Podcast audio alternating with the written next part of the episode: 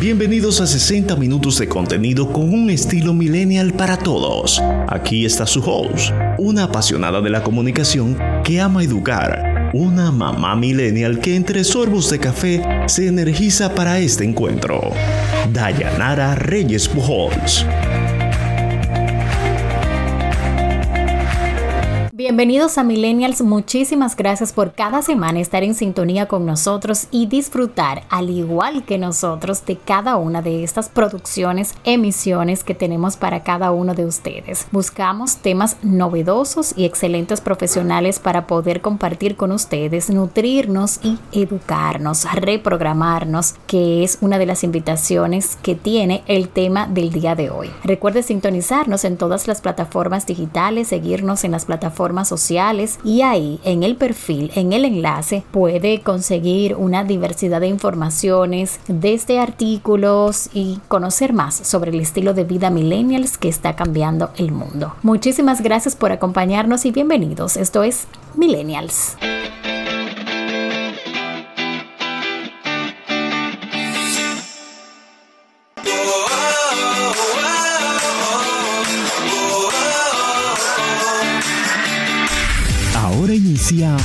Millennials.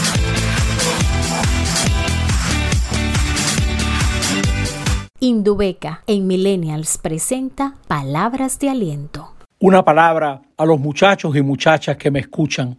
¿Cómo puede vivir la cuaresma una mujer joven, un hombre joven? La cuaresma te debe de ayudar a descubrir que Jesús tiene para nosotros una buena noticia, pero tenemos que aprovecharla. El error de la gente joven es que creen que van a ser jóvenes siempre y no aprovechan el tiempo. Todo esto está pasando. Incluso ahora, cada segundo que pasa es tiempo que se va y no vuelve. Aprovechemos el tiempo. Como decía Juan Pablo Duarte, que hay que aprovechar el tiempo. Una manera es valorar la importancia de los momentos que vivimos. Y uno de ellos es el estudio, la carrera.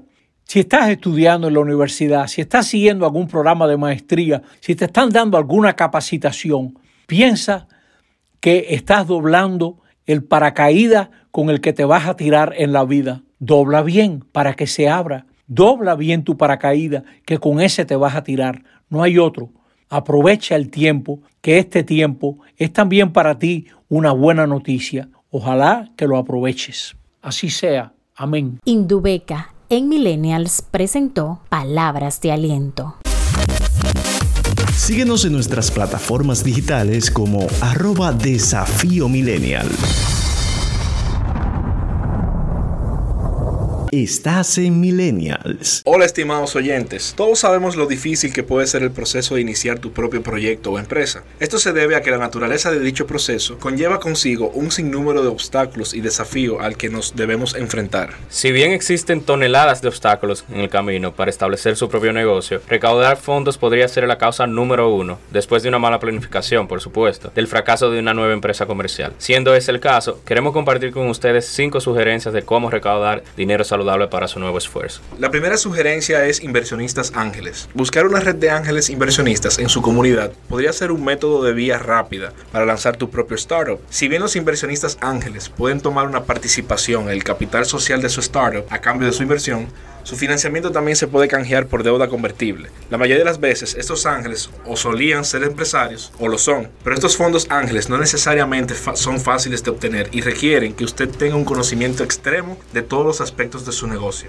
La otra opción es crowdfunding o microfinanciación. La única vez que vemos que el Internet se utiliza para un bien mayor es cuando las poderosas páginas de crowdfunding circulan por la red, ya sea que elija ir a Kickstarter o Crowdfunder. Usar los recursos disponibles en línea podría ser una de las herramientas más poderosas para recaudar todos los fondos necesarios para su nueva empresa.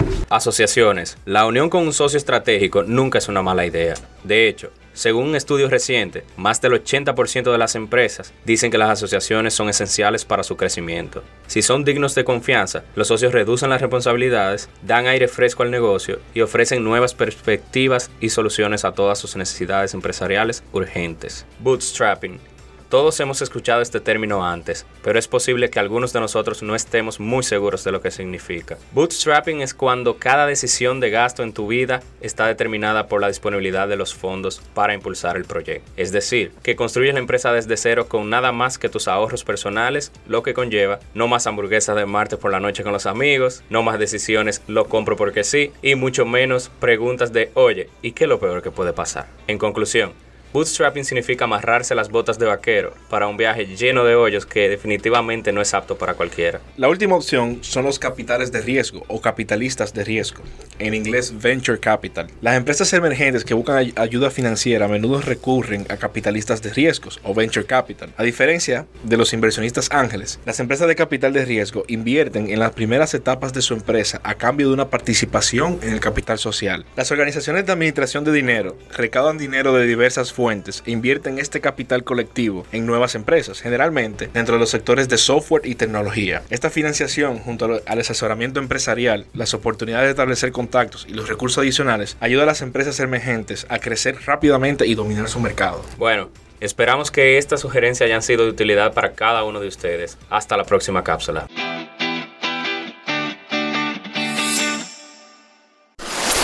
Compártenos tu estilo de vida millennial en nuestras plataformas sociales con el hashtag Vida Millennial. Estás en Millennials. Cada semana compartimos un pequeño extracto de entrevistas con nuestros invitados en Lo dijo en Millennials. El amor propio se construye en el proceso de crianza desde la infancia. Totalmente. Yo soy el resultado de mi crianza. Si yo desde pequeño estoy recibiendo afirmaciones positivas de mis padres, por ejemplo, me, me, caí de la bicicleta. Es como que, ah, eso no es nada, eso es para crecer. No, en ese momento para mí es el fin del mundo. Entonces es muy diferente que mi papá vaya y me diga, ¿tú sabes qué? Yo también me caí de la bicicleta. Me caí de la bicicleta, yo sé que te duele. Yo sé que te da miedo intentarlo. Estoy haciendo una identificación sobre una emoción en ese momento. Le estoy validando la emoción al niño. Estoy, estoy siendo empático con ese niño. Y no dice, ay, no, eso no es nada, eso para crecer. O sea, en ese momento el niño probablemente está sintiendo miedo, está sintiendo angustia de volverlo a intentar. No es lo mismo que yo le diga, a mí también me pasó yo también sentí miedo, pero yo voy a estar aquí para ayudarte y apoyarte para que si te vuelves a caer sepas que tienes un apoyo y que puedes contar conmigo. Afortunadamente la crianza ha ido cambiando ya en estos tiempos.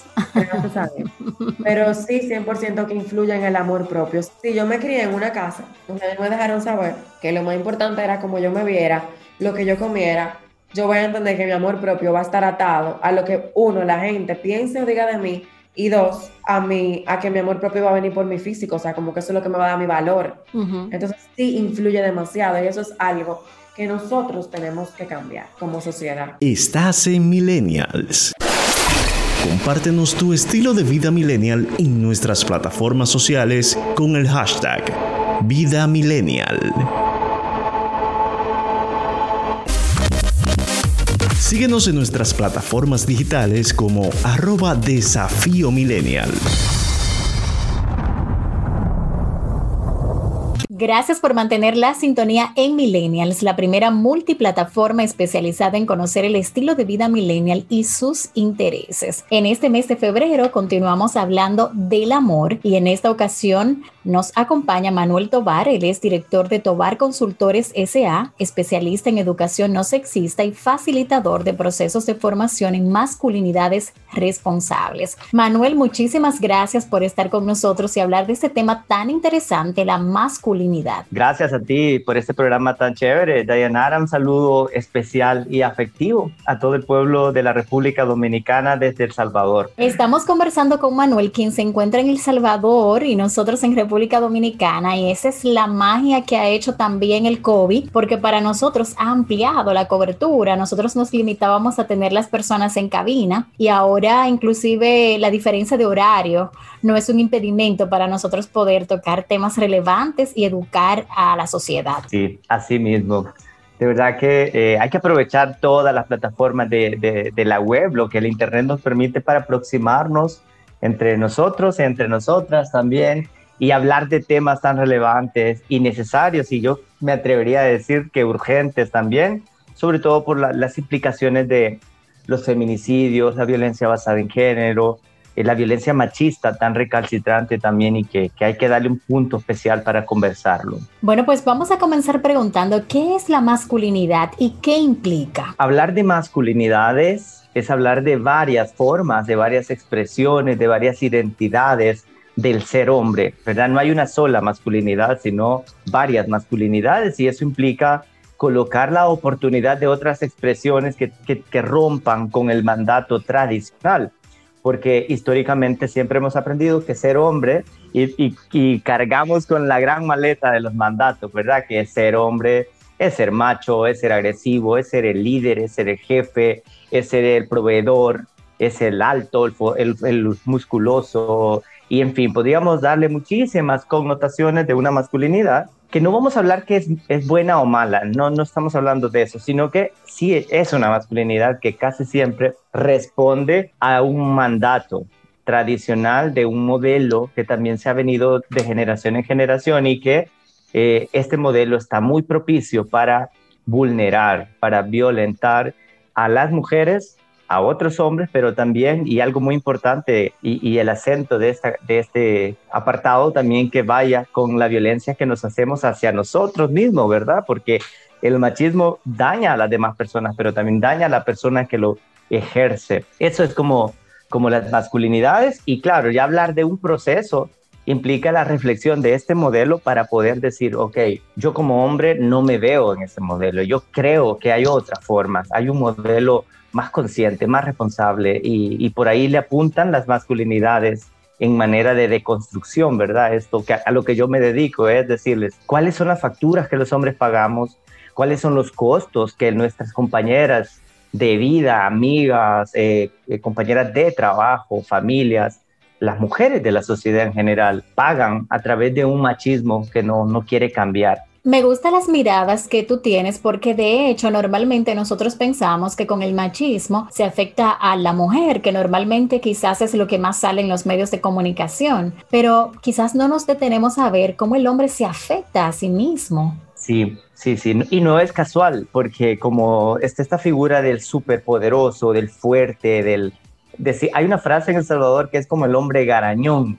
El garañón es ese como invencible, y como se nos, ha, se nos ha vendido y construido esta imagen de un hombre invisible, impuesto de esta forma invencible, entonces pareciese que no nos va a pasar nada. Pareciera que podemos manejar y estrellarnos y no vamos a morir. Pareciera que podemos ir a la guerra y volver olímpicamente campeones. Pareciera que nos podemos tirar de un barranco y caer parados, de pie. Pareciera de verdad es súper horrible porque cuando ves todo lo contrario, Vas a los, hospitales y ves a todos los hombres vapuleados, heridos, golpeados por rencillas machistas. Ya vas a los estadios de fútbol y ves los problemas del, del machismo. Eh, ves los bares o los lugares donde hay mucho alcoholismo, la mayoría predominante hombres. Eh, hombres que están dispuestos a no permitirse emociones y alcoholizarse. Y los problemas que ahí también surgen, ¿verdad? creo que no es casual que los hombres no nos demos chance de ver que en el fondo nos autodestruimos con, esa, con esa, ese sistema machista que no nos, no nos deja atendernos, hacer un alto y decir, hey, me estoy destruyendo. Yo creo que esa masculinidad que yo aprendí no es la forma para poder convivir con las otras, con nosotros, pero también convivir conmigo, con eso tan importante que es el amor propio, la autoestima, el verme, reconocerme, identificarme y, y amarme, por supuesto. Manuel, hablabas de que no hay una sola masculinidad. ¿Pudiéramos ver la diferencia que hay entre la masculinidad tóxica, la igualitaria y la nueva masculinidad? Sí, claro, claro que sí. Mira, entendiendo la masculinidad tóxica es esta expresión del ser hombre controlador, manipulador, un hombre que necesita controlarlo todo, controla a sus propias hijas, a sus propios hijos, controla a su madre, a la abuela, Incluso hablando de, temas complicados como la infidelidad, hay hombres que tienen años de haberse separado de su esposa, de su pareja, y la siguen controlando. Esta mujer le sigue perteneciendo. Y aún cuando ya están en otra, con otras parejas, hay hombres que ya no trabajan en X organización, oficina o empresa y siguen controlando lo que ahí pasa. Estos hombres que necesitan constantemente validar su masculinidad, tradicional, como yo, yo soy el que lo sabe todo, el que lo puede todo, yo tengo la razón, solo yo, yo y yo, ¿verdad? Ese modelo androcéntrico que todo circula a su alrededor y, cree que el mundo, el sol y la luna y todos los planetas le pertenecen. Es este hombre muy territorialista, como de lo mío, me, quiere un carro, quiere una moto, porque así soy exitoso. Entonces, em, es complicado porque eso representa muchísima, muchísima violencia hacia todo el entorno en el que este hombre se manifieste. Seguramente si tiene una pareja no va a ser feliz, seguramente sus hijas e hijos no, no lo aman, no le aman, sino que le tienen miedo. Seguramente si es un colega tuyo, es al que quieres evitar en la hora del café porque fluye una, una masculinidad diferente. Hablando de masculinidad diferente, viene la masculinidad igualitaria esta masculinidad sí responde a hombres que eligen aproximarse a una, una expresión más consciente, más responsable, más saludable, hombres que reconocen que para avanzar hacia la igualdad de género, los hombres tenemos que ceder nuestros privilegios, esos privilegios que los ves en la política, los ves en la economía, los ves en la cultura, los ves en la expresión social, ¿verdad? Y cuando reconoces que los privilegios nos, nos colocan en una balanza tan desigual con las mujeres, es donde nos preocupamos y decimos, hey, yo tengo, que ceder conscientemente mis privilegios, no para que haga, se, se, se, manifieste un cambio, un cambio de rol extremo, como vaya, ahora las mujeres al poder y los hombres a ser como un segundo plano. No, no es eso la igualdad. La igualdad es permitirnos el chance de renunciar a los privilegios que nos colocan en esta supremacía de masculinidad, pero que, pero que de alguna manera también invite a las mujeres a compartir el poder, ya con lo necesario que es, que no, no es porque no estén, fíjate, Dayanara, están las mujeres ahí. Tenemos presidentas, diputadas, eh, directoras ejecutivas, tenemos a, muchas mujeres exitosas en la empresa privada. Las reconocemos muy poco, porque al parecer las revistas, los periódicos, la televisión y demás se encarga de colocar a los hombres como los exitosos. Entonces, no, el hombre igualitario busca, al contrario, unificar esfuerzos con las mujeres, colocar la oportunidad del diálogo de género siempre, eh, de construir su sistema machista para poder construir una masculinidad saludable, una masculinidad consciente, una masculinidad que responda al principio universal de la igualdad de género. Hay un tema que a mí realmente me preocupa y es eh, sobre todo después que ya yo tengo un hijo, tengo un varón, ¿cómo yo lo puedo impactar de manera positiva en el proceso de crianza para poder construir esa masculinidad? Y sobre todo que estamos alrededor de un mundo machista, ¿cómo criarlo diferente? Ese es, ese es un lío, Dayanara, muy, muy complicado, porque sí, seguramente vos como mamá, con todo el amor que le tienes, ¿cómo se llama tu hijo? Matías. Seguro que con el amor, saludos Matías, seguro que con el gran amor que le tenés a Matías deseas lo mejor del mundo para él, ¿verdad? Y que sea feliz, sea autónomo, sea autosuficiente, sea también exitoso, porque el éxito tiene que ver con una persona que, que, sea autónoma, que se, se realice, que crezca, que ame, que le amen y que tenga lo que quiere según su, su marco de oportunidades. Pero lo triste para las madres, comúnmente las madres como tú quieren ser, son conscientes y, y deconstruidas en un sistema alterno al modelo tradicional de una maternidad, creería yo que tienen un mundo a desfavor, porque claro, te vas a pelear con la escuela de Matías. Si de repente hay alguna expresión de fe también, ¿qué, ¿qué, pasará con esta expresión de fe para Matías? Porque de repente tú le dices que Dios es amor y que amemos a todo el mundo por igual, pero de repente en una expresión de fe no, no va por esa vía, sino que hay que diferenciar. Que en la escuela la educación es sexista, desde los colores con los que pintan las paredes, desde la princesita para poner acá eh, las actividades de la semana, que la docente, la maestra o el maestro de repente viste a las niñas para alguna fiesta particular de rosado, a los niños de azul. Los, libros de la biblioteca reproducen todos los cuentos sexistas y machistas de toda la vida y no invitan a que el niño y la niña piense en una, una forma distinta. Entonces, ¿cómo educar? Mira, primero es que tienes que, tienes que ir más allá que el vínculo con tu hijo, ¿verdad? Porque en este caso, claro, el, el rol más grande, y por eso dicen que la educación comienza en casa, es porque la mamá y el papá o los cuidadores tienen el deber, no vamos a decir el mandato porque no hablamos de normativas aquí, pero sí el deber humano y, de este, este árbol genealógico tan importante de la familia, de educar con amor, con afecto y disciplina positiva. Con amor, porque pues es tu hijo y el mejor amor que ese hombre va a recibir, el primer gran amor que debe de abrazarlo eh, es el de la familia. Y ahí la mamá o papá o el cuidador o cuidador está así, afecto, porque tienes que decírselo, ¿verdad? No solamente es como que el niño, lo, que suelen decir nuestros padres cuando uno ya está grande, pero yo te lo di todo, nunca me enteré, no me enteré que me lo dice todo. Así que hay que asegurar de decírselo, te amo todos los días, te quiero todos los días, sos un ser humano maravilloso y que es esta, este calor amoroso le impregne tanto que este niño no ande buscando y mendigando amor romántico por ninguna parte, que lo mejor que puede estar es seguro que él es, es un ser maravillosamente amado y puede amar sin control, sin manipulación y renunciar a esas masculinidades controladoras. Porque suele pasar cuando llegan a la adolescencia y la juventud, ahí andan buscando aquello que su mamá nunca les dijo, su tía, abuela nunca les dijo, y entonces viene todo un, aparato que les valida, ah, ¿verdad? Ah, eso, entonces hay que decirle, igual funciona con sobrinos, con, con vecinos, adiós, como, como de alguna forma todos los hombres pequeños, que son los niños, los adolescentes, tienen que saber que hay un mundo que les ama, ¿ya? Que les quiere, que, que, les, que, les interesa, o sea, es decir, nos interesamos por las niñez, pero que lo sepan, porque si no lo saben, eso es un tema de la familia, que de repente, pero yo ahí estuve, pero nunca me dijiste podemos hablar, pero yo estaba en la par y querías que la otra persona te viniera con todas las cargas que un niño puede andar Hoy con el COVID-19 hay una niñez y adolescencia frustradísima.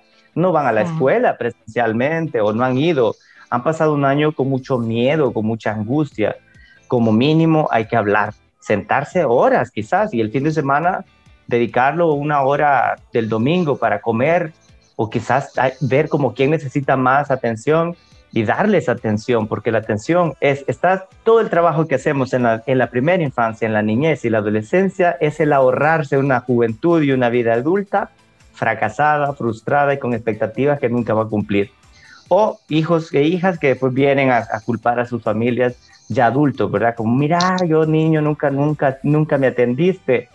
Entonces eso ya no, no pasaría si le atendemos de verdad, pero como vuelvo, insisto, hacérselo saber, dejarle una cartita ahí como que eres el mejor hombre del mundo, Matías, te amamos, una cosa así, y que Matías realmente perciba. El amor es como los derechos, Dayanara. Dicen que los derechos no son, sino son perceptibles. Decimos que todos los niños del mundo tienen derecho a la educación y ahora les pregunté, preguntémosles a todos los niños del mundo, ¿sienten que tienen una educación de calidad? Seguro que muchos te dirán, no, pues ese es el amor también. Yo puedo decirle, te amo, pero, pero si la otra persona no lo percibe, es porque todavía no nos hemos asegurado que así sea. ¿Y qué es la disciplina positiva? Sé, Dayanara, que como madre o padre o cuidador, hay momentos donde de verdad hay energías de, de ira, de enojo, normales, ya normales, porque todas las emociones son normales, no solo solo las buenas, que no hay, no hay emociones buenas ni malas, de hecho. Lo que hay son circunstancias que llevan a una, a una conducta, a una actitud emocional que implica a veces una, una conexión con ira. Y en ese momento aplica todo aquel tema de cuidar conscientemente todo lo que le digas, porque Matías puede cometer el error que en su, en su nivel de desarrollo vas a tener que pasar, ¿verdad? y, o puede pasar y hay que, hay que validar que pase, porque por más que le quieras prevenir que el mundo le haga daño y mantenerlo en una burbujita surrealista, eso no, no, no puede ser. Se va a enfrentar. Hablo por Matías, compañeras y compañeros que vean y escuchen este programa, pero me refiero a todos los niños del mundo, ¿verdad? se van a caer, se van a rayar, se van a frustrar cuando amen a una persona que no les vaya mal, no van a tener el libro que desean, no van a tener la bici que desean, no van a poder ver el programa de televisión de adultos que, quieren ver ahora y demás. Pero aquí lo importante es que el adulto y la adulta eres tú, Dayanara. Entonces, los adultos aseguramos que aunque nos estemos muriendo internamente de enojo por lo que acaba de hacer, es controlar, respirar y decirle, no, no está bien, que, que los niños y niñas sepan que no está bien la acción, ¿verdad? Pero que lo van a platicar y tal vez la, el castigo, aunque no deberíamos de castigar, no, no hay una forma de poder eh, facilitar ningún tipo de castigo. Nadie, ni un niño del mundo, por muy mala la acción, se debe de castigar. Sí se puede corregir, ya que la, la, corrección puede ser, vamos a meditar sobre lo que hiciste, vamos a meditar sobre lo que dijiste. Y la meditación se refiere a una conversación, primero a los hechos, ¿verdad? ¿Por qué hiciste lo que hiciste? ¿Cómo te sentís con eso que hiciste?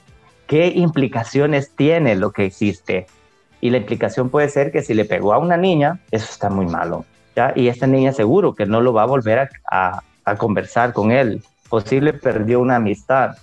Ya, o si, si ha hecho algo muy peligroso, porque a veces desde niños empiezan a hacer acciones como, no sé, yo recuerdo un proyecto que había un niño que realmente a los 10 años tenía claro que quería matar a su papá. Imagínate, dibujó un, un cuchillo, un, un arma que con ese cuchillo iba a matar a su papá porque su papá maltrataba todos los días a su mamá. Y vos, de verdad, y ahí Dayanara y compañeras, compañeros que vean y escuchen este programa, yo sé que da miedo la terapia porque la terapia mueve, pero de verdad, cuando ya hay conductas que vos como mamá y papá tenés miedo que puedan trascender y no las puedes manejar, está bien.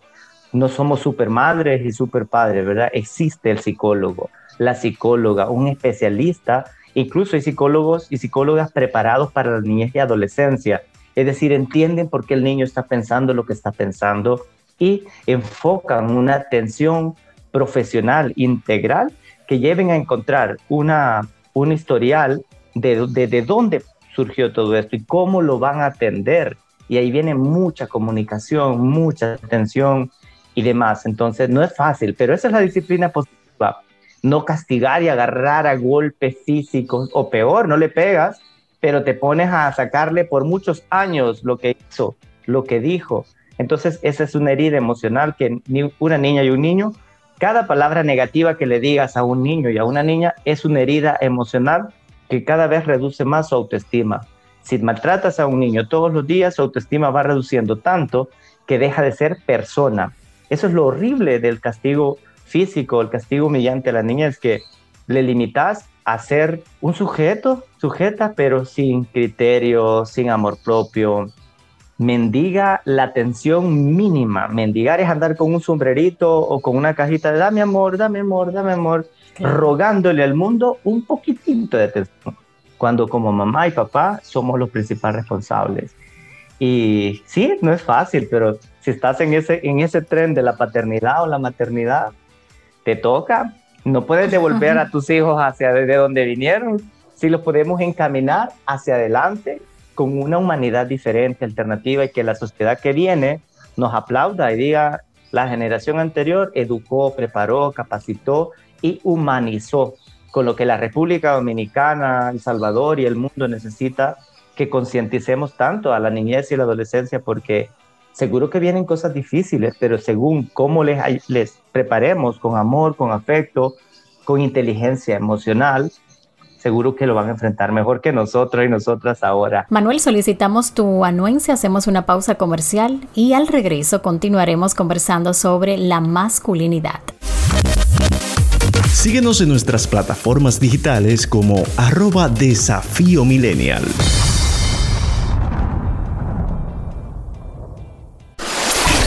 Compártenos tu estilo de vida millennial en nuestras plataformas sociales con el hashtag Vida Millennial.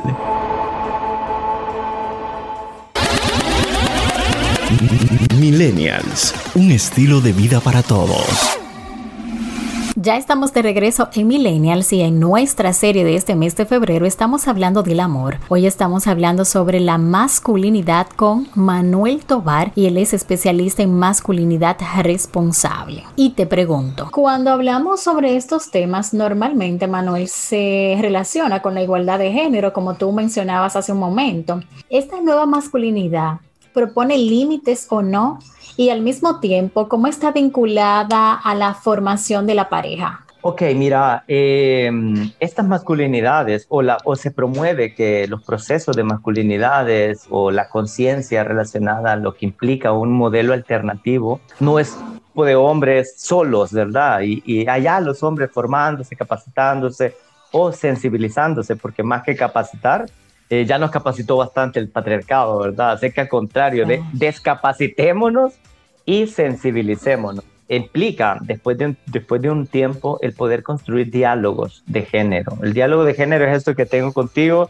sin ninguna lucha de poder, sin ningún miedo, sin ninguna especie de incomodidad por conversar entre hombres y mujeres, porque ya ves, el escenario familiar, el escenario comunitario, a veces laboral, siempre es impositivo, como ¿quién tiene la razón? Papá, mamá calla, ¿verdad? ¿Quién tiene permiso para salir primero de casa? Comúnmente son los hijos, las hijas salen después, si es que ya han crecido bastante y, y la familia permite, entonces nos damos cuenta todo lo que hay que construir y avanzar. Pero la equidad y la igualdad de género nos invita a los hombres y a las mujeres a dialogar y a construir puentes de confianza a unificar esfuerzos como este, este programa que a mí me permite conectar con Dayana un objetivo de conversación y decir, vamos a decirle al mundo entre hombres y mujeres que hay otras formas. Algo muy importante en la equidad y la igualdad de género es que tenemos que entender que no es un camino de la noche a la mañana, que la masculinidad tóxica o la masculinidad tradicional ha, ha permanecido en los poros de nuestra piel, ha permanecido por décadas, por centenares de años, por miles de años. Entonces, que venga, que venga ahora un hombre del siglo XXI a decir, hay otra forma de ser hombre y que venga una mujer del siglo XXI a decir, ¿habrá una forma de ser mujer que no reproduzcamos machismo? Porque el machismo lo reproducimos todas las sociedades no es fácil, pero sí nos aproxima a la equidad. Te confieso, Manuel, que a pesar de que yo estoy en, en, esta nueva modalidad, ¿verdad? De cuando en vez me salen ciertos atributos precisamente por lo que tú dices, porque lo tengo arraigado. Y a veces te lo converso con mi esposo, o sea, tú escuchaste cómo yo me expresé o, mira lo que yo realmente pensé cuando nosotros hemos conversado de, de la nueva modalidad, sobre todo por el niño. Entonces lo tenemos tan arraigado que aflora. Sí, sí, sí, claro totalmente. Lo bueno y lo chévere, Dayanara, es que eres consciente. De ahí es como que dije, yo, yo de repente, los micromachismos, ¿verdad? Que son tan pequeñitos como, como yo ayudo en mi casa. ¿Y a quién le ayudo? si allí vivo yo. O no sé, el lenguaje, ¿verdad? Que nos cuesta ser inclusivos, decir todos y todas, si hay un grupo mixto. Nos cuesta, o nos cuesta a veces reconocer que los privilegios nos gustan. Entonces es como, renunciar a eso no es fácil. Entonces, ahí va, un compromiso de vida, un día a la vez, todos los días elegimos cambiar, todos los días. Yo como hombre reconozco que todos los días me, me, invito a mí mismo a decir, hoy voy a ser un mejor, que, mejor hombre que ayer, hoy voy a ser más consciente, hoy voy a, voy a buscar ser mejor aliado que ayer. Y entonces no es que, ay, aquí a 10 años yo voy a estar aquí como un un modelo de masculinidad, no, de ninguna manera, pero sí todos los días y eso sí depende de mí.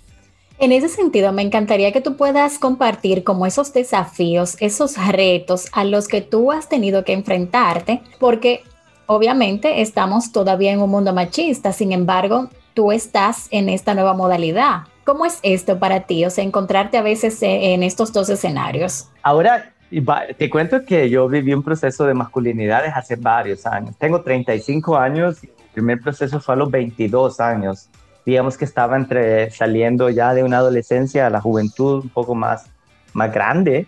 No hubiese deseado y qué chévere que vos ya estás preparándote con Matías porque de repente creo que empieza en la niñez cuando te tienen que decirnos que ah, hay otra forma pues a los 22 años yo tuve la oportunidad de participar en un proceso de masculinidades al azar. Yo no lo elegí, no, me, no fue como mi proyecto de vida, sino que pues era asistente de una organización y apareció la escuela de masculinidades y me dijeron, Manuel, tienes que ir.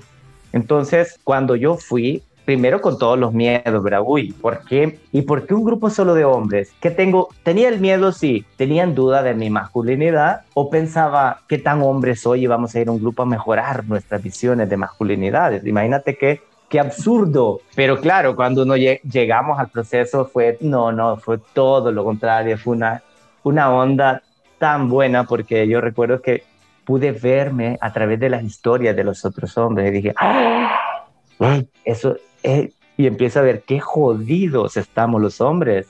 Y dije, no, no, no, hay que sanar, hay que sanar, hay que sanar, hay que sanar. Y para sanar hay que dar pasos conscientes. Manuel, ¿y consideras tú que actualmente hay una crisis de la masculinidad a propósito de todo esto que tú mencionabas, de todos los cambios que están ocurriendo a nivel económico, social, cultural y especialmente por los movimientos feministas y también de querer romper ese patriarcado? Sí, yo de verdad que que sí, sí estoy de acuerdo contigo, que hay una crisis, más bien afirmo que hay una crisis en la que paso yo, pasé o sigo pasando, muchos colegas míos también.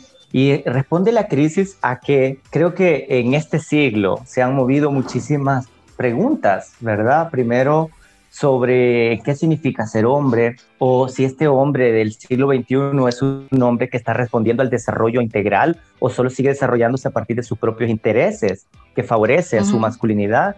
Está El Salvador, está República Dominicana, está el mundo construyendo relaciones justas y equitativas o solamente está, está caminando. Entonces ahí es donde viene la crisis de las masculinidades porque, bueno, este año hemos tenido Río más 20, la Belén do Pará y otras convenciones del mundo que, que tocó que decir, ¿y, dónde están los hombres? ¿Qué están haciendo los hombres? Y, y cómo invitamos a los hombres a la reflexión. Entonces, claro, también los movimientos feministas han, han, han, avanzado bastante en materia de normativas internacionales que ha permitido como, como colocar el, el, análisis de género y que ha permitido que las mujeres se coloquen también en, una posición de poder en el sistema político, económico. Y eso no ha sido cómodo para, la, para los ojos de los hombres, porque a los hombres siempre, siempre estuvimos ahí, ¿verdad? Y de repente este es como aquel hombre presidente comunitario que ha sido presidente de la junta directiva tanto tiempo que cuando ya no lo es, no se siente, siente que no, que no sirve, que es inútil. Entonces, claro, eso pasa en nuestra masculinidad y ahí viene la crisis, cuando, cuando vienen las dudas de ¿y ahora qué? La crisis surge porque siempre hemos tenido privilegios, siempre hemos sido el centro de atención o el centro del universo según estos mandatos de masculinidades, pero nos damos cuenta que no, que ahora el, el, desarrollo humano, el desarrollo social, político y económico nos exige unificar esfuerzos, permitirnos como sociedades integrar a las mujeres en puestos de, poder, en, cargos estratégicos, reconocer que las mujeres tienen un enorme aporte en las economías, eh, reconocer que las mujeres históricamente han aportado al desarrollo, pero que no se les ha reconocido. Eso, eso es importante y eso genera también miedo.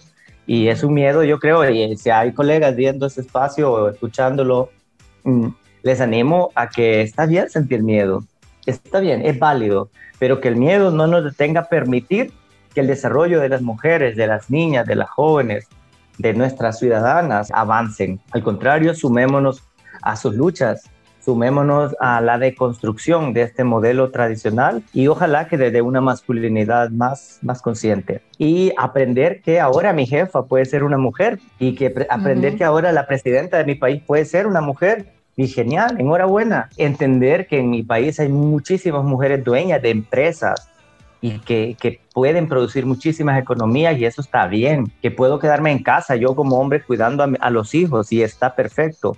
Que, que, debo cocinar para mi familia el fin de semana o los días en la noche cuando llego a casa y está bien. Que puedo, que debo asumir mi, mi corresponsabilidad en la comunidad, esa comunidad en donde habito, vivo, convivo entonces, eso creo que está bien y más que dicen que dicen, y si les sirve, colegas, muchachos, de la crisis se sacan oportunidades. Y yo creo que, que de esta crisis de masculinidad es una oportunidad que seamos mejores personas, pero también que seamos más humanos con las mujeres, más humanos con la diversidad, más humanos con la interculturalidad, más conscientes del medio ambiente que nos necesita todos los días, que seamos mejores padres, mejores hijos, mejores cuñados, mejores compañeros de trabajo o mejores ciudadanos, pues. Ojalá que sí, que esa sea la gran oportunidad que esta crisis nos dé y que las brechas de género, en vez de que se, se queden más amplias, se aproximen y que ojalá la generación de nuestros niños y niñas sea una generación que se ame, que se respete, que se quiera, que se valore y no una generación como la actual o la pasada que ha sido de, un, de una guerra de los sexos o de una guerra en la que los hombres siempre hemos estado listos para atacar, para maltratar, para vulnerar. Y lamento mucho que mi masculinidad y la masculinidad de otros hombres haya asesinado a mujeres para asegurar su masculinidad, que haya violado a niñas, a jóvenes, a mujeres, para asegurar que siempre voy a tener el control de los cuerpos de otras mujeres. Y lamento también que nuestras masculinidades se, se manifiesten de una forma tan grotesca y dura para poder sentir que soy hombre. Lo lamento porque no, no debe ser así. Y les invito, invito al, mundo de las masculinidades a, reflexionar, a pensar y a, a, reiniciar de alguna forma otras formas más creativas, más humanas para, para expresarnos y para vivir con las mujeres, con otros hombres y con uno mismo. En este sentido, Manuel, ¿cuáles serían tus recomendaciones para los hombres y mujeres que están escuchando este espacio y dicen, mira, yo quiero comenzar a dar mis pininos en esta nueva modalidad? ¿Cuáles serían esos pasos o recomendaciones de tu parte? Ok, mira, en primer momento es que tenemos que estar convencidas y convencidos que hay otras formas más, más humanas de socializarnos. No es normal el asesinato de las mujeres. No es natural la violencia machista todo esto es aprendido. Todo esto se ha ido validando de generación en generación y ahora es como normalizadísimo una noticia sobre niñas asesinadas o violadas por el abuelo, por un vecino, mujeres atropelladas por un, yo qué sé. Eso no es normal, no es natural y creo que mientras nos asusten esas noticias, nos horroricen, es que tenemos una oportunidad de, prevenirlo. Esa sería una recomendación. No normalicemos ni un tipo de violencia, ni la violencia simbólica sutiles como las drásticas que responden a violencia física o el asesinato de mujeres o el abuso sexual de mujeres. Por otra parte, toco algo que ya habíamos conversado antes, Dayanara, y tiene que ver con las paternidades y maternidades responsables. Quien tiene un hijo, una hija, tiene que asegurarse todos los días las 24 horas, todos los días del mes, del año y lo que pase, te educas con amor y con afecto. Eso es una gran oportunidad. De verdad le estás regalando un ciudadano al mundo hermoso, ¿verdad? O hermosa con las niñas. Eso, eso es una lucha constante. Hay que hacer una listita, ya como estas listas de, de, chequeo que hacemos en los proyectos, ¿verdad?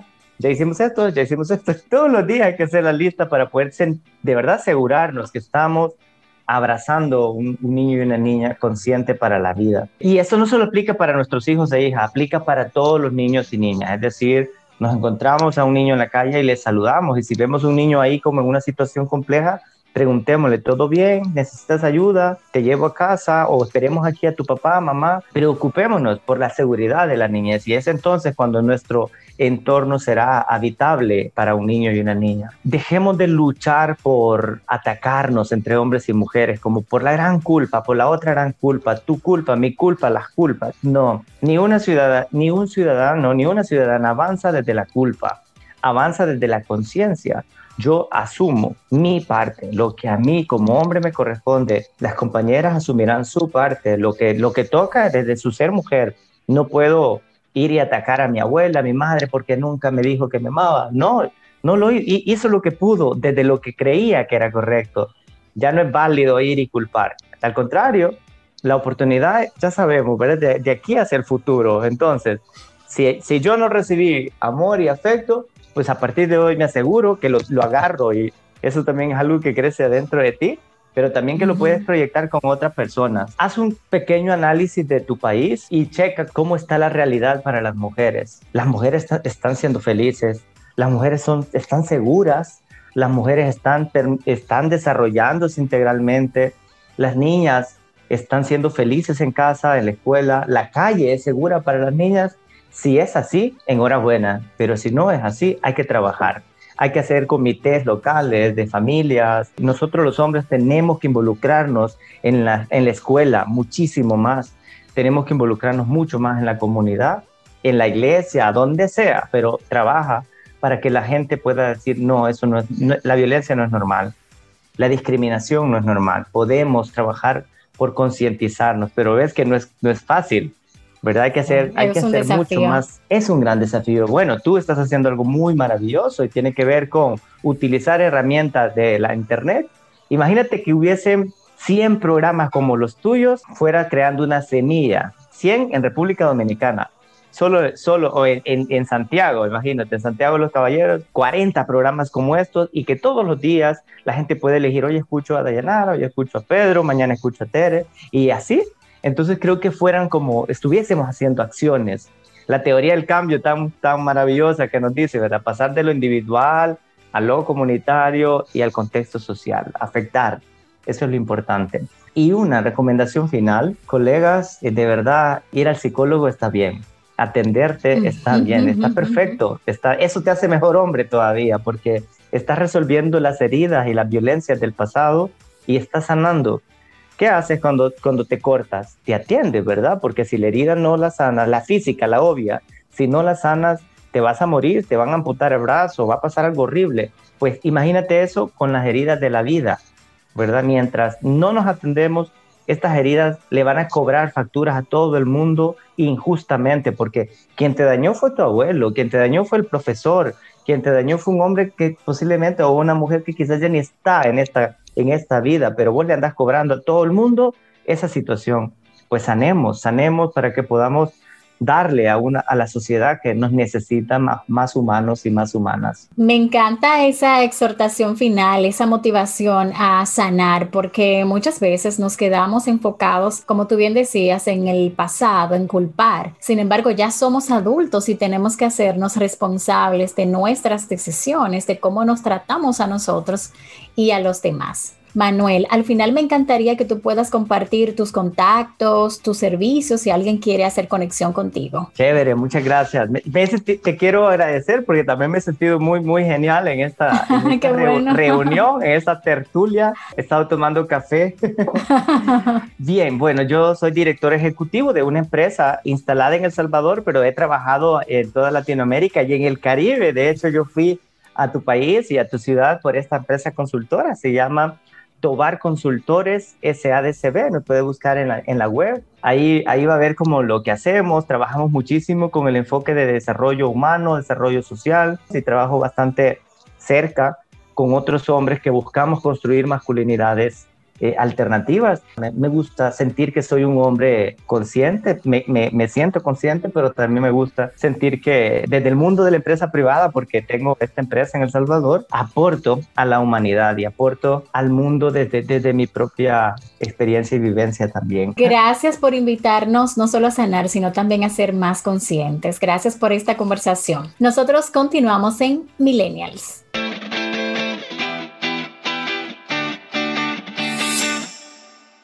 Estás en Millennials. Descubre los aspectos legales más importantes que debes de tener en cuenta al emprender en la voz de Maika Reyes de Marcheva Legal. Hola, como cada sábado comparto con ustedes este bloque para apoyar a quienes inician nuevos proyectos. ¿Cuál es el tema de hoy? Hoy conversaremos brevemente de los derechos del consumidor. ¿Qué es un consumidor? Un consumidor no es más que una persona natural o jurídica, puede ser pública o privada, que adquiera, consuma, utilice o disfrute productos y servicios a título oneroso como destinatario final de los mismos para fines personales, familiares o de su grupo social. Es decir, que toda persona tiene derecho a disponer de bienes y servicios de calidad, a una información objetiva, veraz y oportuna sobre el contenido y las características de los productos y servicios que use o consuma bajo las previsiones y normas establecidas por la ley. Los que resulten lesionados o perjudicados por bienes y servicios de mala calidad tienen derecho a ser compensados o indemnizados conforme el procedimiento que establece la ley en este sentido. En consecuencia, no se considerarán consumidores o usuarios finales quienes adquieran, almacenen, consuman o utilicen productos o servicios con la finalidad de integrarlos a un proceso de producción, transformación, comercialización o servicios a terceros. Vamos a indicar algunos derechos del consumidor establecido en la Ley General de Protección de los Derechos del Consumidor o Usuario. Claro está, sin perjuicio de los derechos del consumidor conferidos en disposiciones legales y reglamentarias vigentes y en el derecho común. Primero, la protección a la vida, la salud, y seguridad física en el consumo o uso de bienes y servicios. Segundo, la educación para el consumo o uso de bienes y servicios, o sea, qué consumir, cómo consumirlo y cuándo. Tercero, recibir de los proveedores por cualquier medio una información veraz, clara, oportuna y escrita en idioma español. Cuarto, la protección de sus intereses económicos mediante un trato equitativo y no discriminatorio o abusivo por parte de los proveedores de bienes y servicios. Quinto, acceder a una variedad de productos o servicios que permitan su elección libre, al igual que le permitan seleccionar al proveedor que a su criterio le convenga. Sexto, vivir y trabajar en un medio ambiente digno y sano que no afecte su bienestar ni le sea peligroso. Un consumidor responsable es el mejor amigo del medio ambiente. Para ampliar este y otros temas, puede seguirme en nuestras plataformas sociales como Marcheva Legal. Hasta la próxima entrega.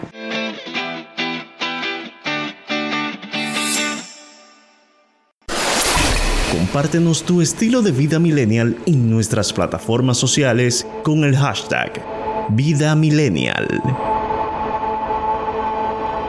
Muchísimas gracias por acompañarnos durante estos 60 minutos. Complacidos de poder compartir con ustedes una vez más e invitarles a sintonizarnos la próxima semana donde continuaremos hablando sobre temas novedosos relacionados al amor. Específicamente estaremos hablando sobre el autocuidado que impacta tanto a los hombres como a las mujeres. Si quieres profundizar más sobre estos temas, síguenos en nuestras plataformas sociales como Desafío En la parte técnica, Kiko Santana y quien les habla, Dayanara Reyes Pujols. Hasta la próxima entrega.